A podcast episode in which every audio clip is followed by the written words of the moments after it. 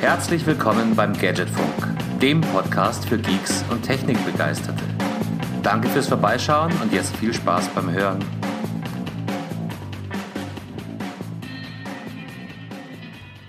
Herzlich willkommen zum Gadgetfunk. Mein Name ist Carsten Kunert und ihr hört Folge 14 unseres unglaublich sicheren Podcast-Projektes.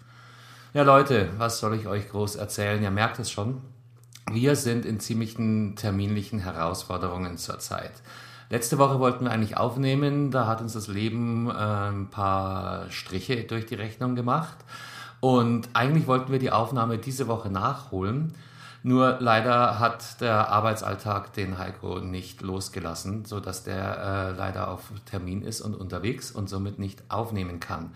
Damit ihr jetzt aber nicht allzu lange warten müsst auf die nächste Aufnahme, und vor allem, dass ihr mich nicht hier alleine ins Mikrofon labern hören äh, müsst, habe ich mir einen Gast ins Podcast-Studio eingeladen, mit dem wir über ein äh, sehr, sehr wichtiges Thema sprechen werden, Thema Security, das wir auch in der letzten Aufnahme schon angerissen haben. Nur haben wir diesmal jemanden, der auch beruflich in dem ganzen Themenschwerpunkt verankert ist und da noch mehr Sinn und äh, Wahrheiten euch mitteilen kann, als es Heiko und ich zu tun in der Lage sind. Gleichzeitig ist es auch der Anfang einer ähm, neuen Entwicklung des Gadgetfunks, die ich eigentlich erst ein bisschen später in unserem Lebenszyklus einführen wollte, nämlich das Gadgetfunk-Expertengespräch. Das heißt, dass wir in regelmäßigen Abständen, in regelmäßigen, unregelmäßigen Abständen immer wieder Gäste einladen wollen, die einen Schwerpunkt mit uns besprechen können und mit äh, ganz konkretem Praxiswissen aufwarten können. Das werden wir dann das Gadgetfunk-Expertengespräch nennen. Und heute hatte ich Glück und konnte einen guten Kollegen aktivieren, der mit eingesprungen ist sodass wir heute eine kürzere Folge aufnehmen und leider ohne Heiko, aber immerhin unseren Rhythmus aufrechterhalten. Und nächste Woche, so der Plan, geht es ganz normal turnusmäßig mit Heiko und mir wieder weiter. Jetzt aber erstmal viel Spaß bei unserer neuen Rubrik, dem Gadgetfunk Expertengesprächs und viel Spaß beim Hören.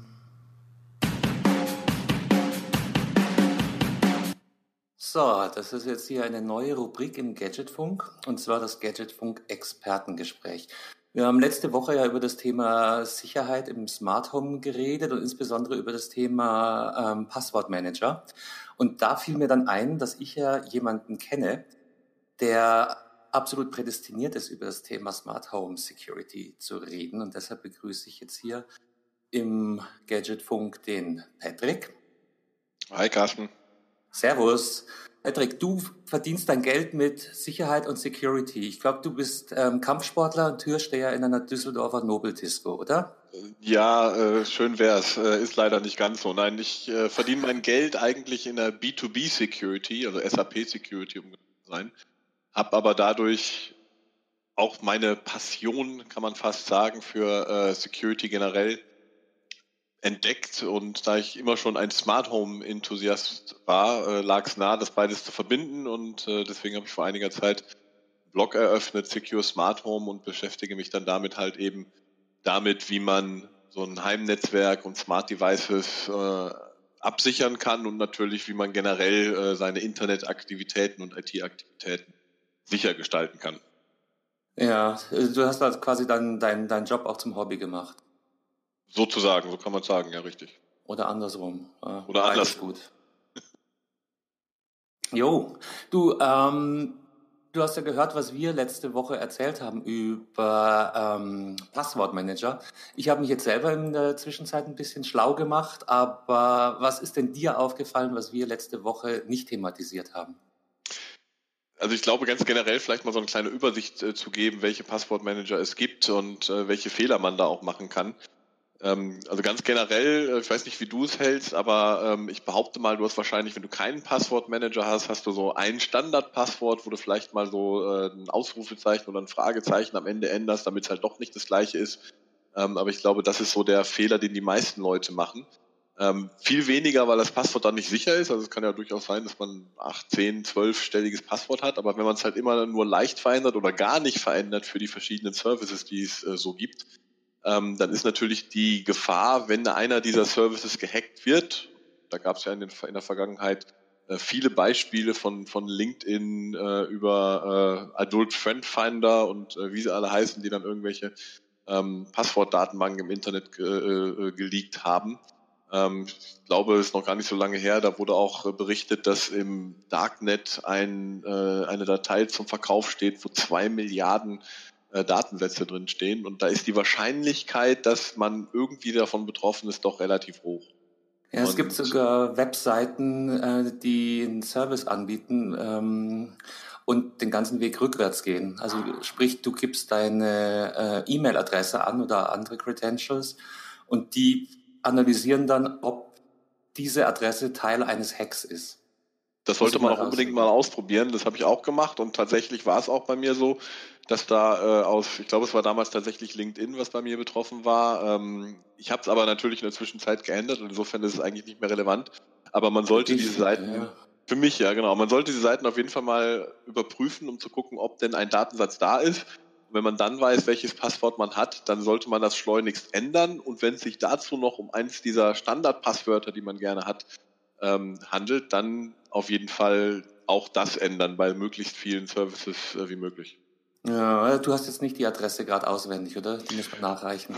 Ich würde mal nach äh, Have You Been Pawned oder sowas suchen. Da, da, da gibt es verschiedene. Ich, weiß, ich meine auch, das Hasso-Plattner-Institut äh, bietet so einen Service an, aber da gibt es verschiedene, ja. Ja, äh, recherchiere ich und schreibe es dann nachher in die Show Notes. Also wie gesagt, äh, für, für sämtliche Nutzer da draußen. Ähm, diese Seiten geben euch die Möglichkeit, äh, nachzuprüfen, ob eure E-Mail-Adresse oder eure Passwörter Teil eines wie auch immer gearteten Hacks sind. Das sind unfassbare Datenbanken, die da, die da zur, zur Einsicht sind. Ja, aber genau, wir haben im Vorgespräch ja auch äh, genau dieses Thema Passwortmanager ein bisschen thematisiert. Und ich hatte ja das große, ähm, die große Befürchtung, ähm, mich einem Dienst komplett anzuvertrauen. Oder was heißt Befürchtung? Eine, eine natürliche Reluktanz ähm, um das bisschen hochgestochen auszudrücken. Du hast vorhin aber äh, auch noch einen ganz anderen äh, Aspekt mit reingebracht, den ich super interessant fand. Äh, warum man Skrupel haben könnte, sich einer Plattform komplett anzuvertrauen.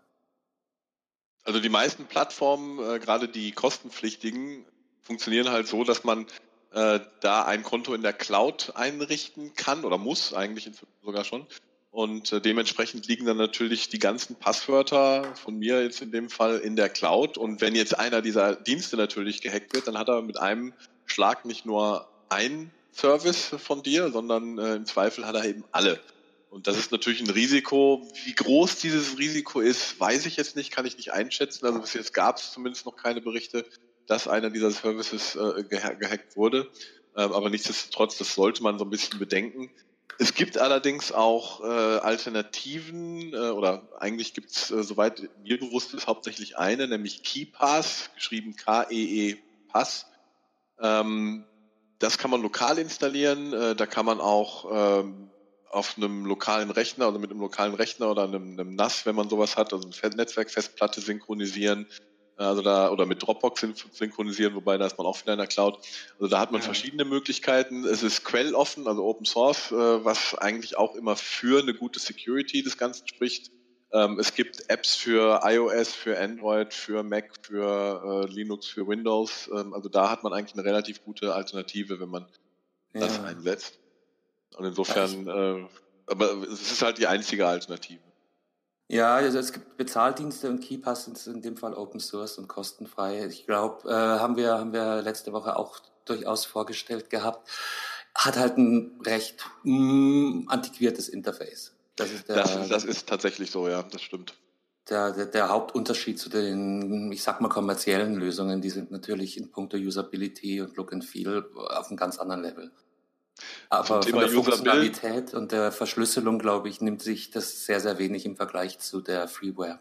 Das glaube ich auch. Und im Thema Usability, äh, wobei auch da KeyPass eben mit den ganzen Derivaten auf den verschiedenen Plattformen aufgeholt hat, beziehungsweise auch äh, die Betriebssystemhersteller, also Android und, und Apple gerade jetzt im mobilen Bereich, ähm, haben ja auch die Schnittstellen geöffnet, äh, sodass äh, eigentlich, und das spricht wiederum für einen Passwortmanager, es wird immer einfacher, die zu verwenden. Also äh, man hat Add-ons für die Browser, ähm, sodass man tatsächlich noch nicht mal anfangen müsste, wenn man auf den Passwortmanager umsteigt, müsste man noch nicht mal anfangen und alle Passwörter, die man jetzt schon hat, da irgendwie händisch einzutippen. Äh, sondern man kann das über die Zeit machen, immer wenn man sich halt im Internet irgendwo einloggt äh, dann, äh, und eben dieses Add-on von so einem Passwortmanager hat, dann fragt er automatisch in dem Moment, wo es erkennt, okay, da gebe ich gerade ein Passwort ein, fragt danach, soll ich es speichern? Äh, und dann hast du es halt dementsprechend gespeichert. Ähm, das funktioniert äh, dann tatsächlich inzwischen nicht nur im Browser, sondern eben auch in äh, Anwendungen oder auch in Apps, dass man da halt auch die Möglichkeit hat. Also insofern ist es eigentlich ist die Hürde meines Erachtens nach gar nicht mehr so hoch, tatsächlich auf den Passwortmanager umzustellen. Ja. Ja, na, die, ich, es, ist, es ist im ersten Schritt natürlich immer ein ähm, stärkerer Arbeitsaufwand, weil du musst, glaube ich, in, in jeder App, in den, äh, auf jeder Plattform, in die du dich einloggen willst, musst du einmal auf Passwort ändern gehen und dann protokolliert der Passwortmanager den Vorgang und merkt sich oder generiert ein neues Passwort.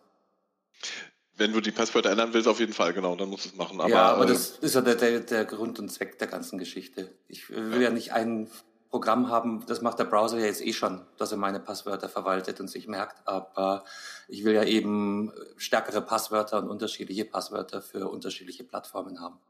Ja, das, das stimmt. Das, diesen Arbeitsaufwand hat man auf jeden Fall, da kommt man nicht drum herum. Ja. Aber wie gesagt, ich kann es aus Sicherheitssicht äh, tatsächlich nur empfehlen, das zu tun. Ja, ja, definitiv. Ich glaube, da sind wir uns, da sind wir uns alle einig. Und ähm, der, der, der Arbeitsaufwand ist halt die Kröte, die man schlucken muss für die Sicherheit. Aber ich glaube, wir schlucken schon ohnehin relativ wenig Kröten äh, für, für, für sehr viel Service, die wir in Anspruch nehmen. Und daher ist es einfach eine Arbeit, die getan werden muss, genauso wie im Autoreifenwechsel einfach auch aus der Diskussion ist. Ne? Ja. Und was mit den Passwörtern sowieso ganz interessant ist, ähm, es gibt ja eigentlich immer noch, oder jeder glaubt immer noch die Empfehlung zu kennen, äh, ein möglichst langes Passwort. Äh, manche sagen acht, manche sagen mindestens zehn Stellen mit Großschreibung, Kleinschreibung, Symbolen, äh, Zahlen und so weiter und so fort. Ähm, das ist aber gar nicht mehr die aktuelle Empfehlung eigentlich, sondern inzwischen ist es tatsächlich nur die Empfehlung zu sagen Länge. Länge geht über alles. Das heißt aber auch, dass man sich vielleicht dadurch Sätze zusammenbauen kann, ähm, die ähm, ein Hacker vielleicht nicht kennt, äh, die auch nur äh, einem selber was sagen. Also zum Beispiel, wenn man jetzt ein Passwort nehmen würde, mein Hund heißt Bello, ähm, ist das schon von der Länge her schon äh, relativ gut. Und da muss man erstmal als Hacker drauf kommen. Ist, wenn man die wirklich in einem Stück hintereinander wegschreibt, dann braucht man gar keine Zahlen und Buchstaben, keine Ahnung was, sondern Länge ist halt einfach das, was tatsächlich Passwort sicher macht. Ja, wobei ganz so einfach ist es ja nicht, weil viele Seiten ja schon ähm, standardmäßig eben diese Zusatzbuchstaben einfordern. Also du das, kannst dich bei stimmt. diversen Services gar nicht mehr anmelden ohne ein Sonderzeichen oder ohne eine Zahl oder eine Groß-Kleinschreibung. Ich glaube aber, also, das wird sich ändern in, in nächster Zeit eben dadurch, dass die ähm, äh, Anforderungen oder halt die Empfehlungen halt sich auch ändern. Äh, also ich glaube, ich hatte jetzt noch gelesen, ich weiß nicht, wer es war, ob es Microsoft war, ähm, aber irgendjemand hat diese Regel, wo man sagt, man müsste alle drei Monate sein Passwort ändern, haben sie gekippt. Weil sie sagen, wenn du ein starkes Passwort hast, dann muss Ah, da, ja, herzlich willkommen. Na, der Grund ist wahrscheinlich ganz einfach, dass so eine Brute Force Attacke dadurch deutlich in die Länge gezogen wird, oder? Man kann es ja relativ einfach äh, errechnen, ja. Also ähm, das, das äh, ist ja eine exponentielle Rechnung. Also wenn man jetzt, ähm, nehmen wir mal ein einfaches Beispiel und sagen, man hat ein Passwort, was nur aus Zahlen bestehen darf. Bei einem Zeichen wären es halt zehn Möglichkeiten. Äh, bei zwei Ze äh, oder zwei Zeichen sind schon wieder äh, 100 und das potenziert sich halt natürlich eben nach oben. Und die muss dann so eine Brute Force einfach einmal komplett durchrechnen. Und wenn man jetzt ein 20-stelliges Passwort selbst nur mit Zeichen, äh, mit Zahlen hat, mit Ziffern hat, äh, ist man schon bei 10 hoch 20 und äh, da fangen wir schon an, darüber zu diskutieren, ob es überhaupt 10 hoch 20 Atome im Universum gibt und so weiter. Also insofern, ähm, wie gesagt, Länge schlägt eigentlich immer alles. Okay. Das höre ich zum ersten Mal, aber super Input. Ja, da gibt's auch interessante, ich habe tatsächlich mal da so eine, so eine Seite, die da so Beispielrechnungen gemacht hat. ähm, und äh, gesagt hat, okay, eben von so einem einfachen Beispiel ausgehend und wenn man jetzt halt noch Buchstaben dazu nimmt, dann hat man nochmal 26, dann ist es halt nicht äh, 10 hoch x, sondern 36 hoch x, wenn dann noch Sonderzeichen dazukommen.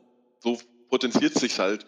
Äh, und so ist es dann eigentlich auch. Da wurde dann auch direkt gegenübergestellt, wie lange denn ein handelsüblicher oder ein Supercomputer braucht, um sowas äh, zu errechnen, um so eine Brute Force Attacke tatsächlich durchführen zu können. Und ähm, da ist man eben sehr schnell bei äh, Jahrhunderten, die so ein Rechner braucht, um äh, alle möglichen Kombinationen durchzuführen. Ja, und das ist dann die Frage, ob mein Gmail-Account das wert ist. Das ist natürlich auch noch eine spannende Frage. Ne? Man, man äh, sagen ja immer viele, ähm, ich habe eigentlich nichts zu verbergen. So, äh, es ist, aber es ist das, das ist eigentlich genau das Falsche. Ich glaube, da kommen wir auch schon fast zum, zum, nächsten Thema. Wenn man sagt, ich habe ja nichts zu verbergen, ist ja nicht schlimm, wenn ich gehackt werde. Ja, trotzdem hat jeder Privatfotos, die er nur ungern äh, im Internet wiederfinden würde. Oder Online-Banking-Daten, wo man dann äh, tatsächlich irgendwie auch Geld verlieren kann. Ähm, oder äh, auch ganz andere Sachen, äh, Beispiel Smart Home.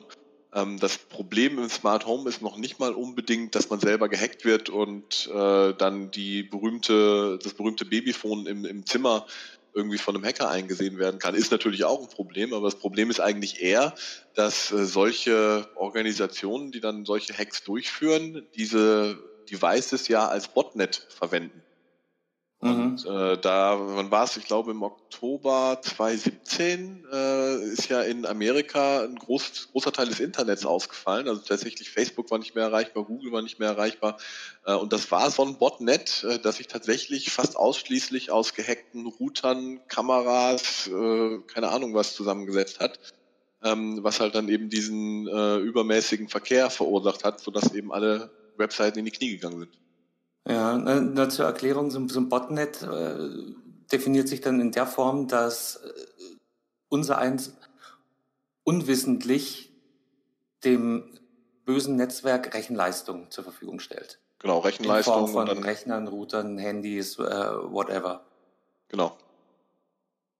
Ja, ja, an der Stelle vielleicht, wer sich für, für äh, diese Themen und Hacks interessiert, es gibt einen sehr, sehr genialen, äh, zweiwöchig erscheinenden Podcast, Darknet Diary. Könnt ihr bei iTunes finden oder äh, ähm, in den diversen Downloadstationen. Ähm, äh, super interessant, ist auf Englisch und kommt äh, alle zwei Wochen raus. Und da geht es eben nur um das Thema ähm, Hacking, wie gehen Hacker an die Sache ran, was für Arbeiten machen sie im Vorfeld? Und ähm, Leute berichten live von ähm, Brute Force Attacken oder, oder Kreditkarten, Frauds. Ähm, sehr empfehlenswert. Darknet Diaries. Entschuldige für den Exkurs. Aber nee, ger gerne, den kannte ich wiederum nicht. Ich glaube, den werde ich mir auch nochmal reinziehen.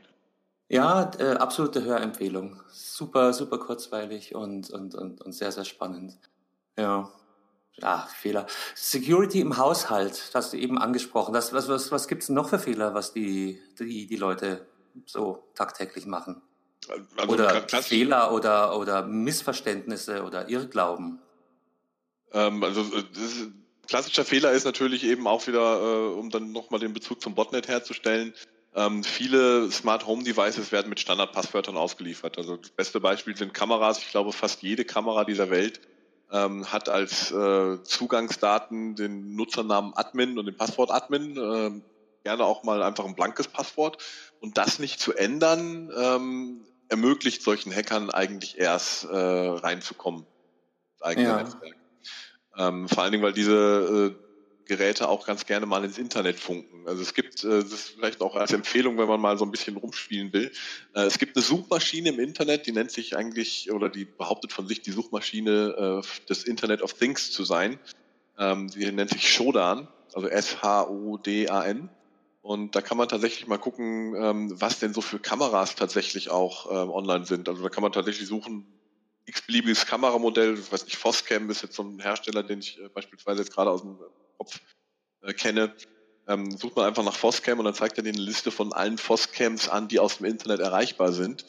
Und okay. äh, wenn man da schon mal probieren würde, tatsächlich äh, mal mit Admin, Admin in diese Dinger reinzukommen, könnte man wahrscheinlich schon einiges Interessantes sehen. Man darf es nicht, muss ich jetzt auch direkt sagen, weil in dem Moment, in dem man sowas probiert, macht man sich eigentlich schon strafbar.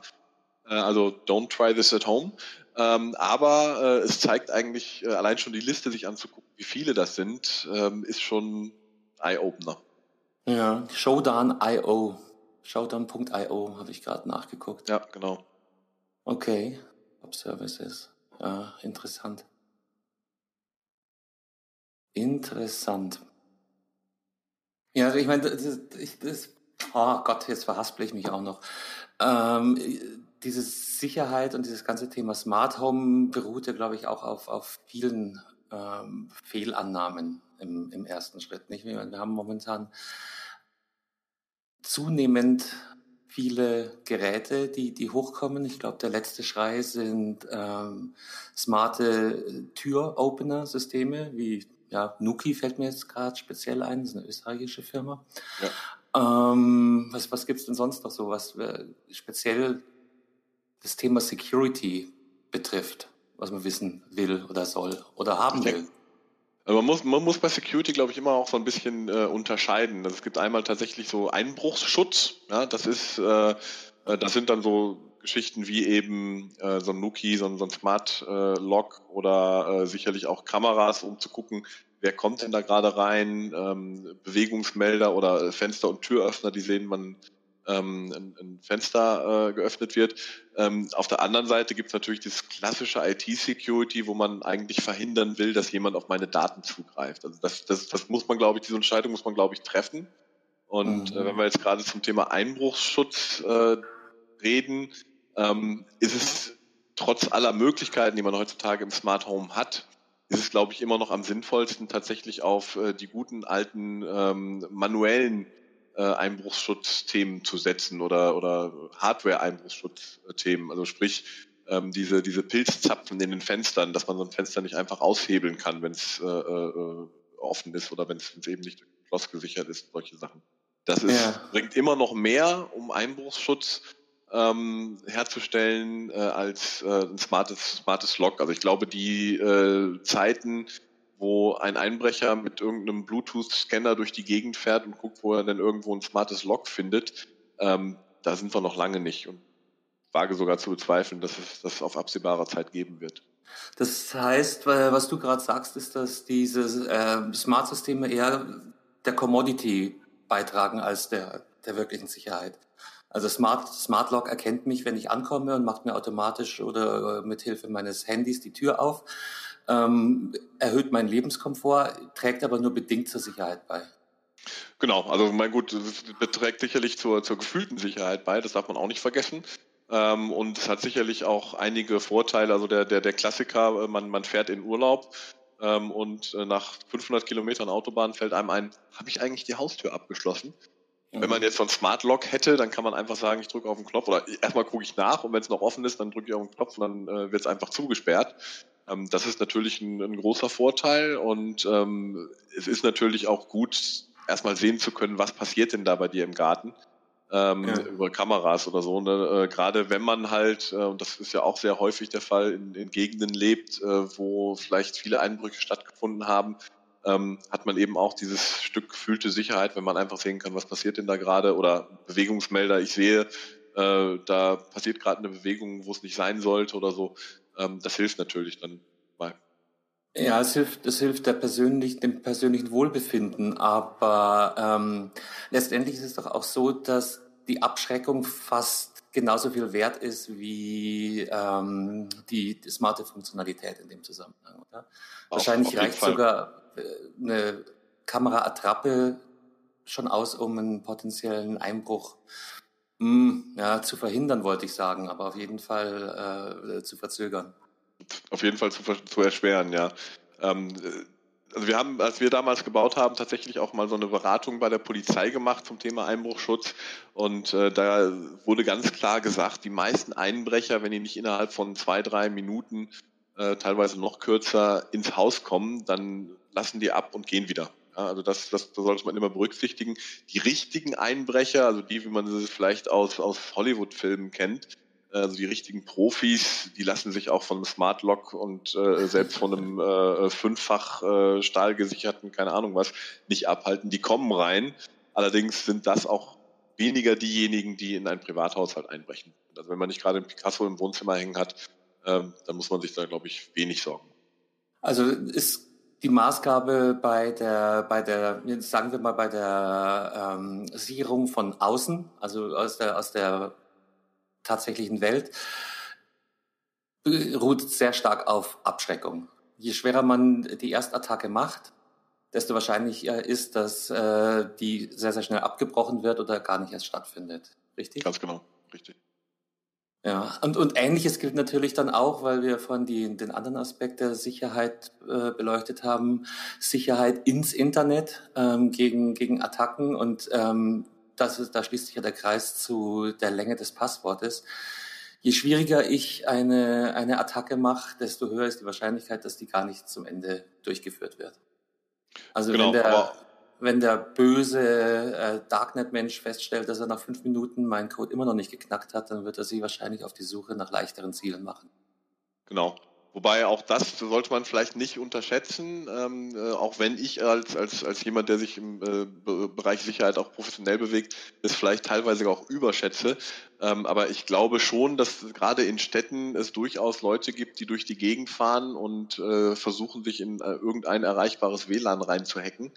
Ähm, nicht unbedingt um Daten zu stehlen, aber einfach um das vielleicht auch zu kapern und darüber auch äh, böse Sachen zu machen. Beispielsweise im Darknet irgendwas bestellen oder sich irgendwelche äh, verbotenen Materialien runterzuladen oder irgendwie sowas.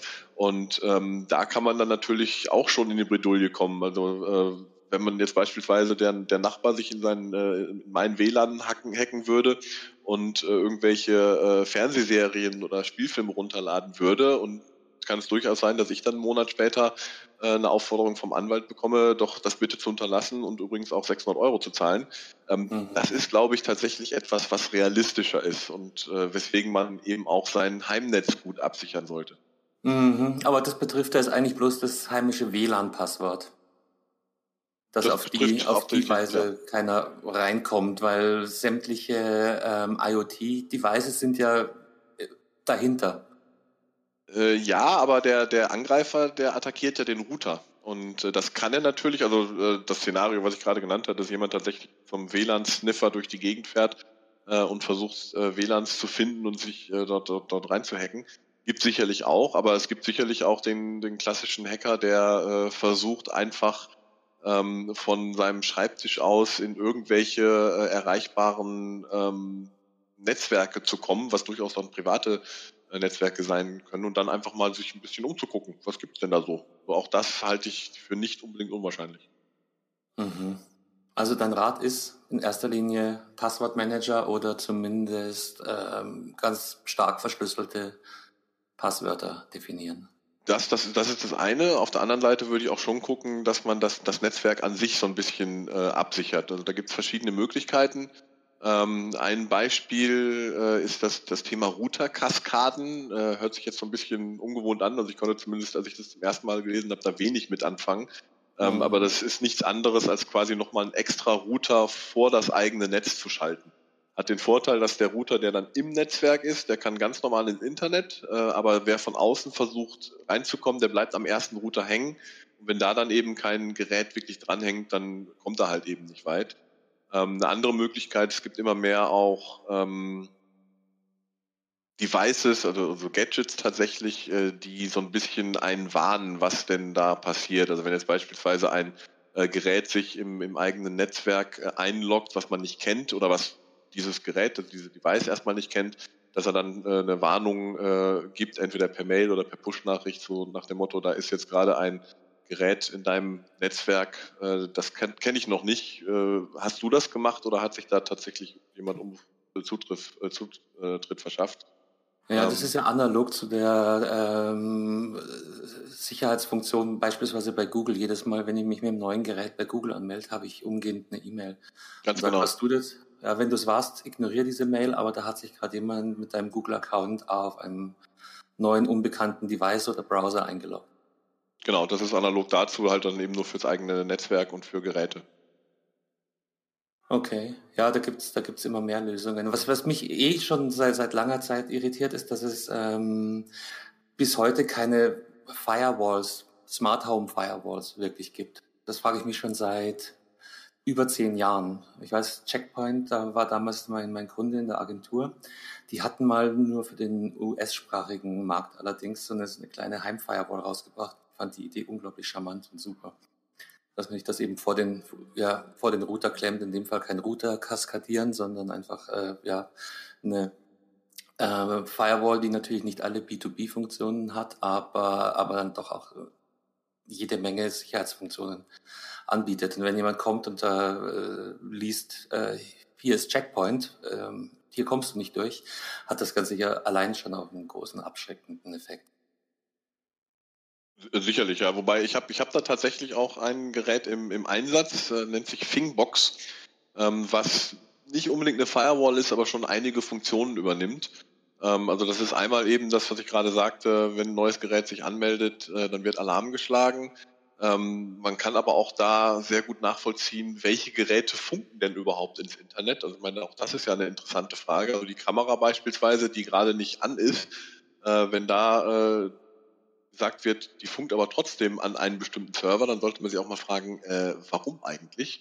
Ähm, es ist ja auch so, dass, dass einige Smart Home Devices insofern gefährdet sind, als dass sie äh, ab Werk schon mit äh, bestimmter Malware oder sowas verseucht sind. Ähm, da gab es ja auch irgendwie vor ein paar Monaten ein Beispiel, dass irgendwelche ähm, ähm, Smart, Smart, Smart Glühlampen, glaube ich, tatsächlich äh, äh, angreifbar waren. Und ja, ähm, ja.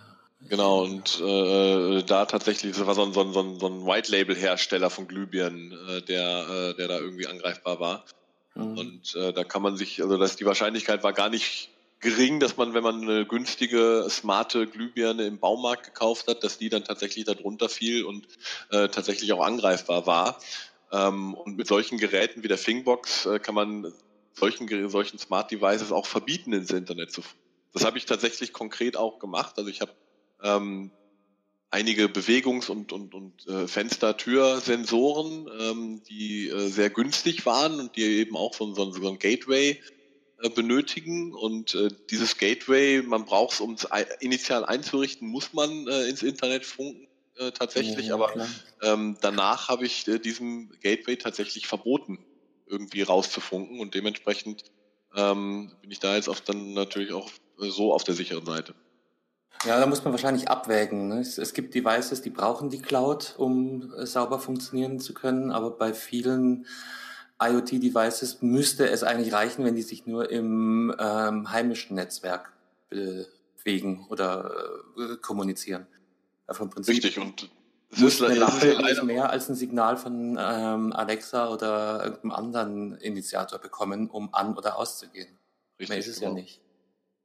Und ähm, es, ich finde es eigentlich auch fast ein, ja, nicht ein Unding, aber es ist ja tatsächlich so, ich meine, die wenigsten werden hingehen sagen, ich kaufe meine Smart Devices nur von einem Anbieter, abgesehen davon, dass es noch gar nicht möglich ist. Also äh, man kann vielleicht alle seine Birnen von Philips Hue kaufen, äh, aber äh, die haben zum Beispiel wieder keinen Tür-Fenster-Sensor und so weiter und so fort. Also man muss sich im Grunde genommen von verschiedenen Herstellern was zusammenstellen. Mhm. Äh, und wenn man drei, vier, fünf Hersteller hat, hat man fast zwangsläufig auch drei, vier, fünf verschiedene äh, Cloud-Dienste, mit denen man äh, teilweise auch ähm, äh, zwingend verbunden sein muss. Gutes Beispiel sind, äh, dieses ja auch so ein, so ein, so ein ja, Hype-Thema, äh, sind diese ganzen Videotürklingeln. Also es gibt fast keine einzige Türklingel, die ohne Cloud funktioniert. Ja, geht ja auch nicht. Kein Problem. Doch, natürlich. Ja, ja äh, doch, es, es geht natürlich, wenn du es auf den heimischen Bereich beschränkst, aber der große USP, mit dem die Geräte auch beworben werden, ist ja, dass du zum Beispiel äh, auf den Malediven sein kannst und dann deinem äh, DHL-Fahrer äh, remote erzählen kannst, bitte legst beim Nachbarn hin.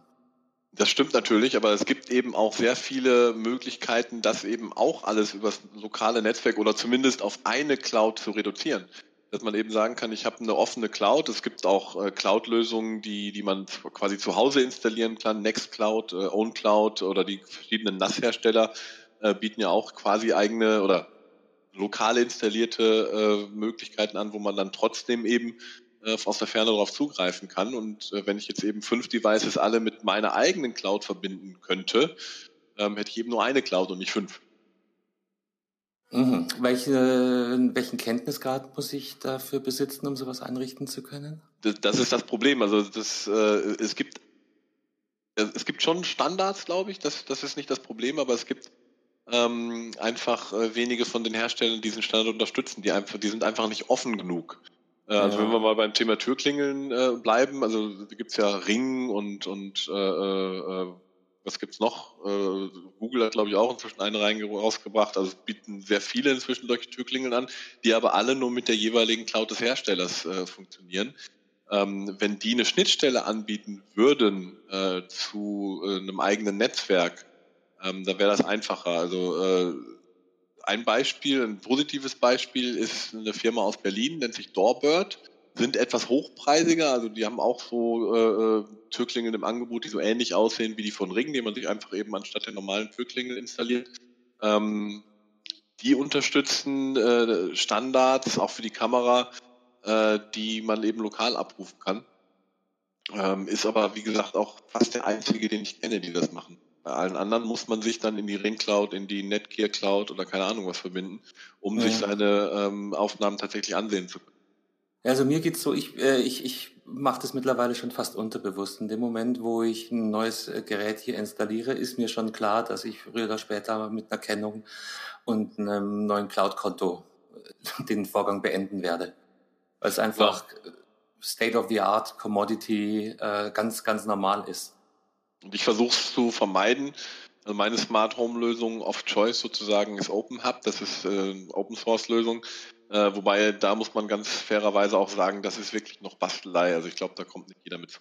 Ja, das war meine Frage eben. Welchen technischen äh, Wissensgrad muss ich haben? Und ich, ich habe mir auch schon so ein paar Open, Open Source äh, Lösungen angeguckt. Äh, Gibt es ja auch für NAS zum Beispiel, für Storage-Systeme. Habe dann aber ziemlich schnell festgestellt, dass man mit null Linux-Kenntnissen äh, besser die Finger davon lässt oder erstmal Linux lernt, bevor man sich an solche Lösungen ranwagt. Das ist leider so, ja. Hm. Also, also Leute, was auf der Shell Linux. so schön heißt, muss man, muss man drauf haben, äh, um solche Sachen einrichten. Ja, ja und da wird es dann knifflig oder man hat einen guten Freund oder ja. Hm. Gut, du, das war super interessant. Ähm, ich hoffe, du kommst mal bald wieder ähm, bei uns vorbei.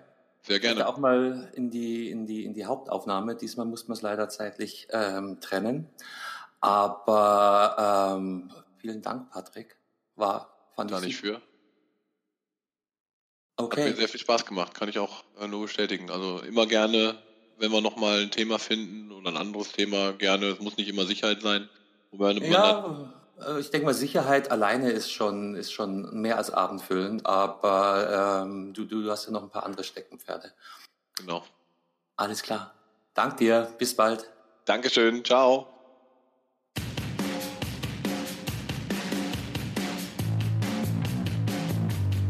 Das war der Gadgetfunk. Herzlichen Dank fürs Zuhören und wir hoffen, ihr hattet ein bisschen Spaß bei unserer Episode. Wenn ihr uns noch einen kleinen Gefallen tun wollt, dann bewertet unser Podcast-Projekt doch gerne bei iTunes. Alle Links dazu und natürlich noch mehr findet ihr unter www.gadgetfunk.de. Wir bedanken uns außerdem bei Fairhost24 für das Hosting unserer Webseite und dieses Podcasts. Ebenfalls ein dicker Dank geht raus an bensound.com für die Hintergrundmusik unseres Intros und Outros. Das war's also. Bis zum nächsten Mal. Verzeih. Oh wow, das war immer wieder so interessant.